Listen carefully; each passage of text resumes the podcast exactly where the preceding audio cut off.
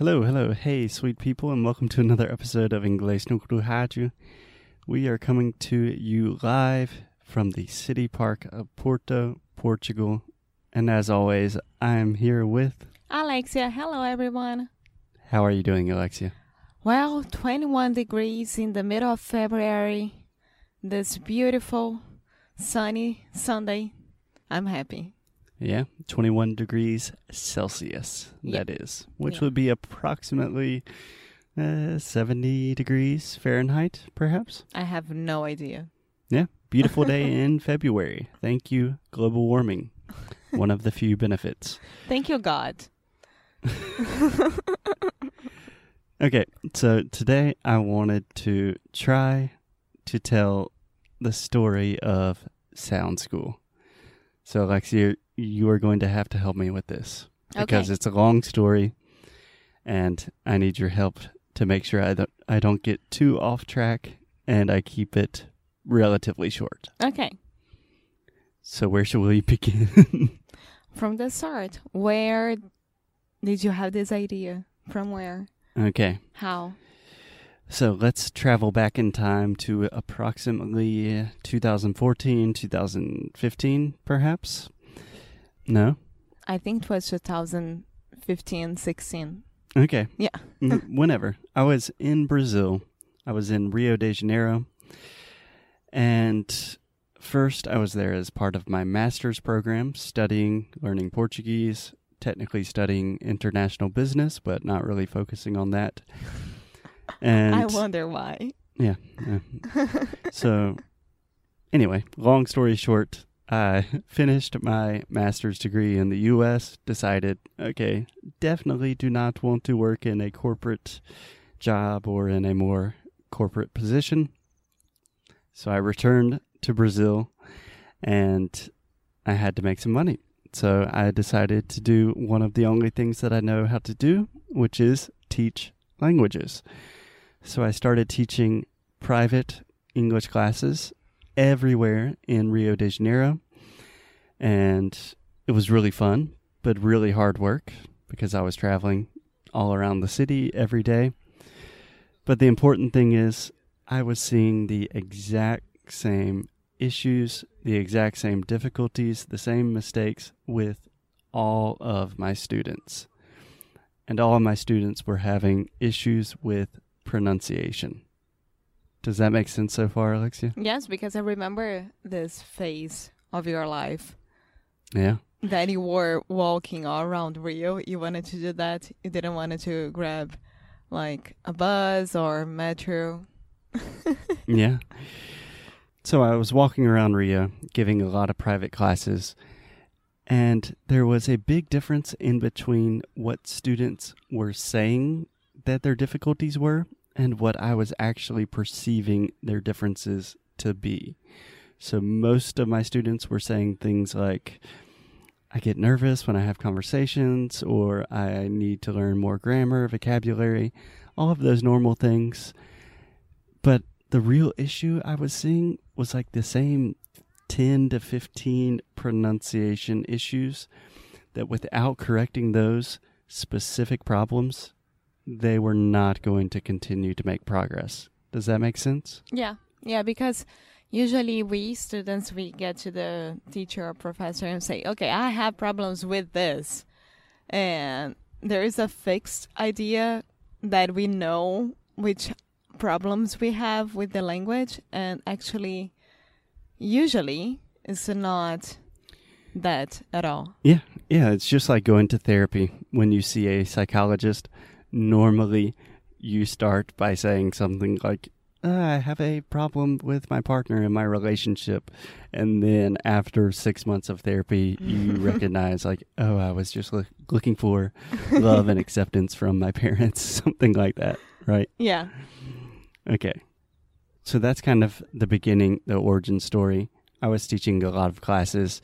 Everyone was saying that they had one problem, but in reality, it seemed to me that they were having pronunciation problems. But there was also the problem that I didn't really know how to teach pronunciation, and not many teachers do because it's very difficult. It's not like grammar or vocabulary where you have rules and books. Pronunciation is physical. You have to learn how to use your tongue, your mouth, your speech organ. So I started studying a lot, um, different aspects of phonetics, phonology, linguistics, and I just started experimenting with these students. Like, hey, try to produce this sound. Okay, you can't try this exercise. Okay, now let's do this 1,000 times. And it started working a lot. And I think you remember this because I started doing the same thing with you. Yes, because Foster and I, since the beginning, we were trying to speak Portuguese and speak English with each other. It wasn't it was very organic. Like we didn't impose that at all. And at the moment that I started to speak more English with him, he was starting to feel more comfortable correcting me in a way that I wasn't feeling like horrible about my English at all. Yeah. Yeah. On one hand, Alexia is a wonderful student. She's very open to, I mean, you get frustrated with me all the time, but you were always very open to try new things. And I also had the excuse of like, hey, I'm a, I'm experimenting with all of these new teaching philosophies. Can you be my guinea pig? Yeah. And that's kind of how it all started. Yeah, and once he started to correct me, and I really, really realized that, okay, three and three are two different sounds, I was like, oh my God, my world just changed. Boom. Yeah. Mind blown. Yeah. Yeah. So it was very clear to me and to Alexia that we were onto something important. We were teaching in a way that seemed like a, not a lot of people were doing, but obviously it was not sustainable for me just to run around Rio for 12 hours a day doing this one on one. So we decided to do this online. And first, I don't even know if you remember this, Alexia, but I created like two weeks of videos with pronunciation lessons. Of course, I do remember that. Mm, I don't know if you know what I'm talking about yet. So, my idea was to pr- provide different exercises, training pronunciation, and I would give you specific feedback, personalized feedback. And I emailed everyone I know, all my former students, and I said, I will do this for free. All you have to do is watch the videos, do the exercises. And I think four people did it and like two were your family members two were my students. So really no one no one did it at all. So I said, okay, um, maybe doing this for free isn't maybe you need to give people more initiative. So the next crazy idea we had was to do a 30 day challenge. And it was a very simple idea. 30 days, every day I would teach a different pronunciation lesson and I would just send a video or an audio in an email. And the idea was it's $1 per day. I'm creating these lessons in real time. And if you're interested, come join us. And it was crazy. It was crazy. It I was crazy. I think we had perhaps um, like 30 or 40 people do it. Yeah, and they were all from the United States, Brazilians in the United States already. Yeah, they were either people that Alexia knew, your friends and family, or Brazilians living in the United States.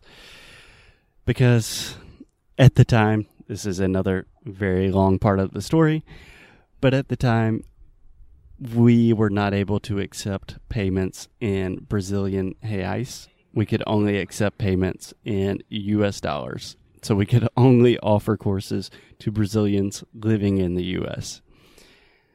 So we did a 30 day challenge. Most of the students really, really enjoyed it. They learned a lot. More importantly, I learned a lot. And we could see what was working and what wasn't working as well. Yeah, in real time. So students were saying like, "Hey, Foster, uh, day 14, that was amazing. That was super important. It helped me a lot. Day 17, I had no idea what you were talking about. so it was really useful to try to create something more comprehensive and something that could really. Periquito! Did you see that? Those are periquitos. Parakeets. Yeah. Wow. Awesome. okay.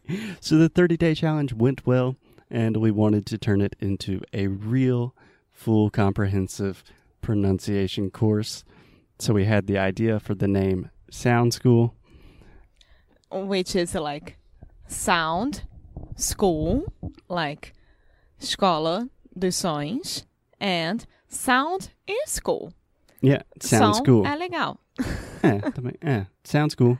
Parece legal. Uh-huh. Yeah, so that was the idea. And initially, I just wanted to talk about every sound in English. One day, I would talk about it in Portuguese. So I would record a video in Portuguese. The next day, I would record essentially the exact same video in English. so people could have like no excuses. They would understand everything. And it took, I don't know, like six months to a year to record all of this. Yeah, and record and plan and do the transcri- transcriptions and see if it makes sense. And then the video wasn't that okay, and then we had to record it again. It was a very Yeah. long process, a huge learning curve. And then we reached a point where we said, okay, I think this is a really good course. I think this teaches people a lot. Let's try to sell it to people.